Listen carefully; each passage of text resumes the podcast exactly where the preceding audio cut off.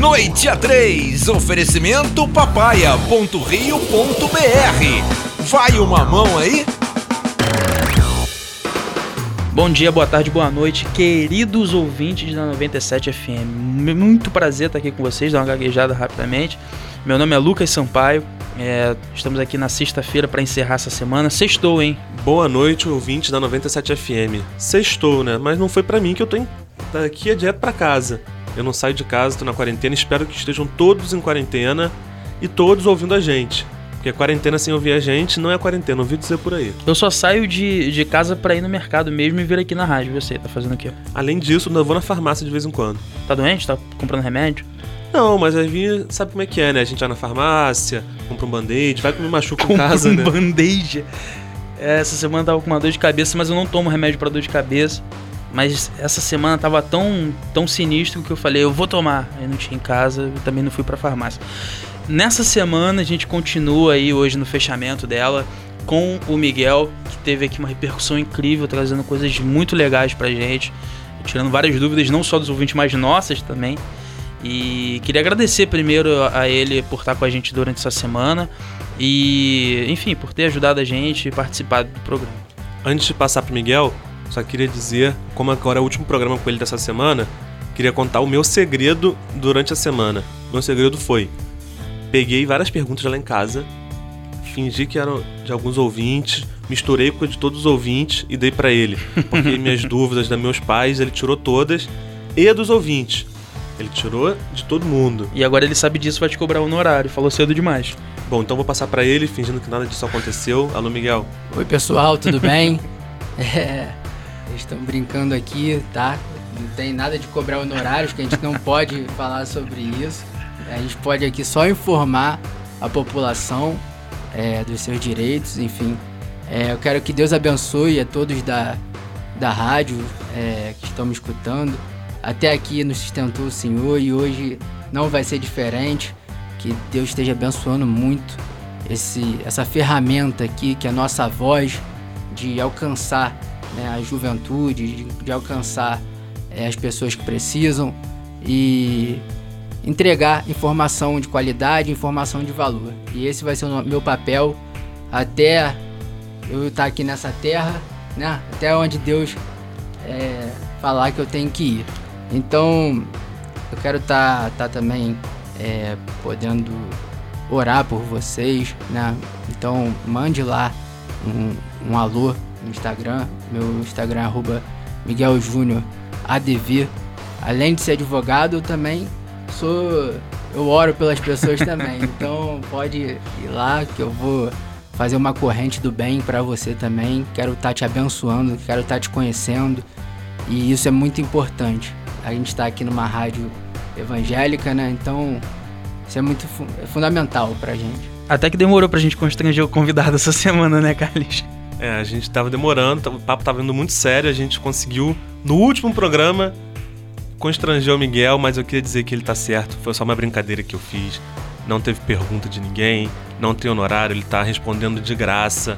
Ele tá fazendo um trabalho informativo fundamental para esse momento.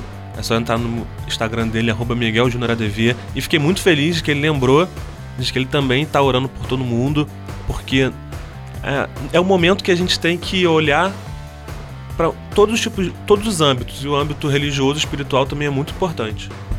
É, até que realmente demorou essa semana. Achei, achei que a gente não ia conseguir. É, Miguel, nesse último programa, como de costume já está virando uma tradição aqui no nosso, na nossa rotina, sexta-feira é um pouco mais solto. E eu queria conversar um pouco mais com você sobre aspectos pessoais, porque, por exemplo, você é um cara que é empreendedor assim como a gente. Né? A gente conta com um pouquinho menos de funcionário, a maioria dos nossos colaboradores também participam da empresa como dirigentes, enfim. E então pra gente foi um pouco mais tranquilo liberar essas pessoas, porque todo mundo trabalha de casa, todo mundo tem suas responsabilidades. Mas você também tem uma quantidade de funcionários aí que está tendo que lidar com essa situação. Como empreendedor, como é que você está encarando e como tem sido os impactos dessa quarentena na sua vida? Só queria pedir para você explicar um pouquinho da sua empresa, o que, que ela faz, como ela atua, para poder entrar na pergunta do Lucas, tá bom? Então, a Execute Transporte, é, ela foi fundada em 2013. É, quem foi é, minha sócia fundadora foi minha irmã, que inclusive também é minha sócia no escritório de advocacia. Minha sócia em geral na vida, porque é uma pessoa que eu, que eu admiro e a gente estudou junto na mesma sala. A gente fez tudo junto praticamente, né? Ela fez primeiro moda, faculdade de moda, ela se formou em moda. E assim que ela terminou a faculdade, eu influenciei ela. Influenciei não, que ela já tinha no sangue dela também a advocacia, né? E um sonho de ser juíza. Eu acredito que ela vai conquistar também esse sonho dela. Tem total potencial, ela sempre foi mais nerd que eu, admito aí, Tamara, que você é um pontinho acima também, entendeu? Era eu 8, ela 9, às vezes ela 10. Então, também era ali uma competição saudável. E todos os professores gostavam dessa competição, que ficava ali uma rincha, né? Mas eu agradeço muito a ela, eu sempre falo para todo mundo que ela foi fundamental na minha formação, na questão de, de aprender a estudar mesmo, porque no colégio eu não aprendi, eu aprendi na faculdade do lado dela, porque ela era mais inteligente que eu. Então eu tinha que sentar do lado dela ali para estudar, porque ela não passava cola. Então eu saía ali da, do colégio, né? Aquele mais, mais malandro ali e tal. Aí fui tentar chegar na faculdade. Ela me cortou aqui na. Então eu aprendi a estudar ali, foi muito bom para minha formação, fui muito bem formado. Enfim, a gente saiu aí é, vitorioso nessa. Passamos na OAB juntos. É, só não, só não pegamos aí a carteira juntos porque ela estava grávida no dia, mas ela pegou dois meses na frente também.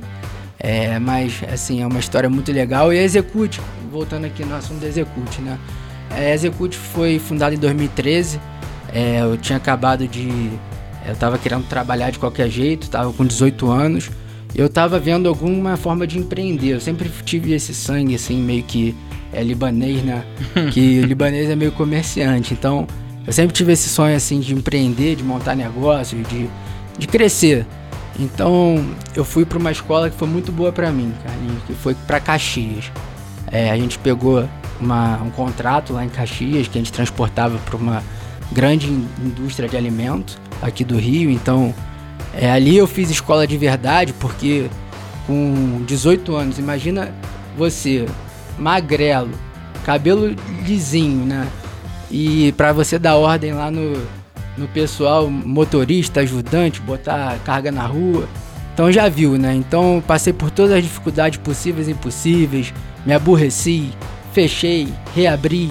Então foi um, foi um acúmulo de experiências que foi. Hoje eu vejo que foi muito bom para mim.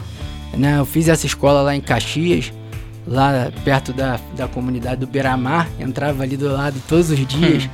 é, e lá eu peguei o hábito de acordar 4, 5 horas da manhã, porque eu tinha que estar, tá, às vezes eu batia a carga e às vezes eu entregava a carga também. Então eu saía do lado, às vezes, do caminhoneiro para fazer as entregas. E eu batia todo dia as cargas do meu caminhão.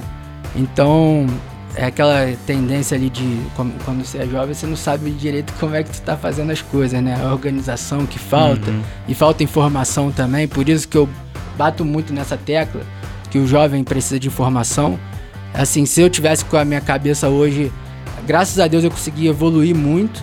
Hoje a gente não está muito com funcionário porque eu peguei todos, todos os nossos carros que a gente tem. Hoje a gente trabalha com locação. Então eu tá tudo locado, não preciso de motorista nem ajudante. Já trabalhei muito com eles. Agradeço também a todos eles por, por ter me moldado. Foi uma, foi uma escola para mim. Peguei muitos motoristas bons, muitos ajudantes bons, muitos chapas aí.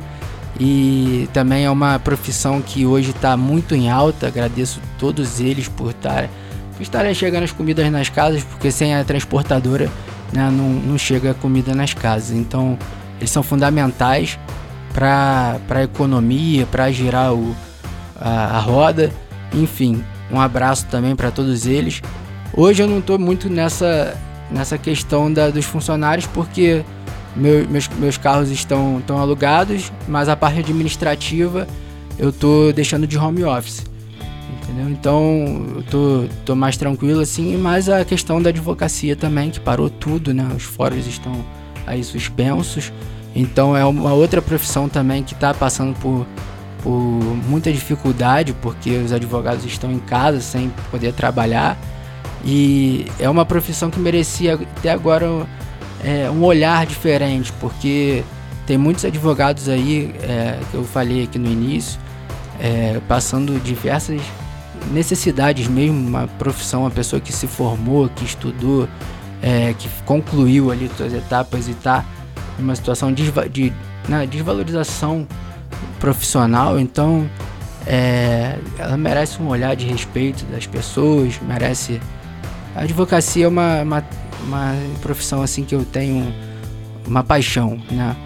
A gente tem, a gente tem contato com muitos advogados e um deles, o, o da Papaya, né, que é a agência de comunicação que a gente é sócio e que fomenta esse programa aqui, que é o Gil, ele ele tava conversando com a gente justamente isso, assim, as pessoas têm a noção que o cara é advogado, ele automaticamente é rico, ele automaticamente tá com muita grana e não é o caso. Muitos profissionais passam dificuldades iguais porque, enfim, disputam muitas vagas, é, os casos são, são muitos e às vezes não, não pagam tanto. E ele estava explicando justamente que nesse período específico ele estava ele tava tendo uma dificuldade porque a galera parou de pagar e tudo mais. E quem continuou pagando está atrasando. Então, dói muito também no, no bolso desse pessoal, não só no bolso, né? Em, em um monte de outras esferas. É, nesse momento de crise, é sempre bom lembrar que todas as áreas são afetadas. É um, uma reação em cadeia se um lugar para de faturar, o outro para, o outro para, o outro para e assim, e assim vai. Eu achei muito bom, deu para perceber que o Miguel, quando fala de advocacia, de empreendedorismo, ele fala com amor, né? Você viu que a gente. No programa de hoje a gente falou, Miguel, fala o que você acha. Você viu que ele falou e falou com emoção, falou com carinho. Então, assim, dá pra ver que ele é um cara muito, muito preocupado, sabe, com os trabalhos, com os empregos, com os direitos do cidadão. Por isso que a gente até escolheu trazer ele. Foi como o Lucas falou, a gente poderia ter trazido o Gil, também é uma pessoa que eu gosto muito. Mas o Miguel, até por essa veia empreendedora, a gente achou que tem mais a cara do programa. Bom, era basicamente isso. Eu também quero agradecer que vocês estão com a gente semana toda. Tem sido um prazer nesse momento difícil. Queria agradecer ao Ciro que está aqui também o Lucas que tá fazendo vários sinais hum. em off que eu não tô entendendo nada. Então vou passar para ele porque aí ele se explica, se fala. É, o sinal era que o programa tá acabando e a gente tem mais três minutos. Miguel, se você puder deixar uma palavrinha final aí, mandar um abraço para seus familiares, pros seus amigos, bem rapidinho que o programa tá acabando. Eu queria agradecer a todos os ouvintes. Foi uma semana incrível para mim, uma semana de muito aprendizado. Eu queria agradecer sim ao meu pai, a minha mãe, a minha irmã, é, já falei dela aqui umas 10 vezes né, no programa. E a todos que me ajudam diariamente também, né, que estão envolvidos comigo nessas lutas, meus, meus colegas de luta, meus colegas de trabalho, que também abraçam muitas das minhas causas, que não é só, só uma, são várias, né? Que eu tento sempre é, ajudar o máximo que eu posso, tanto também nessa questão da arrecadação. E você que ainda não, não doou, né? Pro, para o pro projeto lá de Acari. Ainda tem a oportunidade da gente estar tá fazendo mais frentes, a gente apostou em bastante coisa né, durante a semana. Você já viu é, o projeto inteiro em si. E... Qual é o número para doar? 981226170. Esse não é o número, mas é, é, o meu número pessoal que eu tô, tô arrecadando. É, só explicando, é que a gente fez esse, esse projeto de arrecadação de. Bom, a gente quis botar ele no ar antes mesmo de ter o WhatsApp, porque a gente sabe da urgência e da importância desses materiais para essas famílias. Quem quiser saber mais pode procurar o arroba Miguel ADV, que ele vai estar explicando muito mais por lá. Queria agradecer aos ouvintes da 97 FM, uma boa, noite. Valeu, pessoal. Muito obrigado aí. Obrigado ao Miguel, ao Carlinhos, ao nosso mago do, do som, o Portuga. E muito obrigado por vocês, um bom fim de semana e segunda-feira a gente tá de volta. Valeu, tchau, tchau.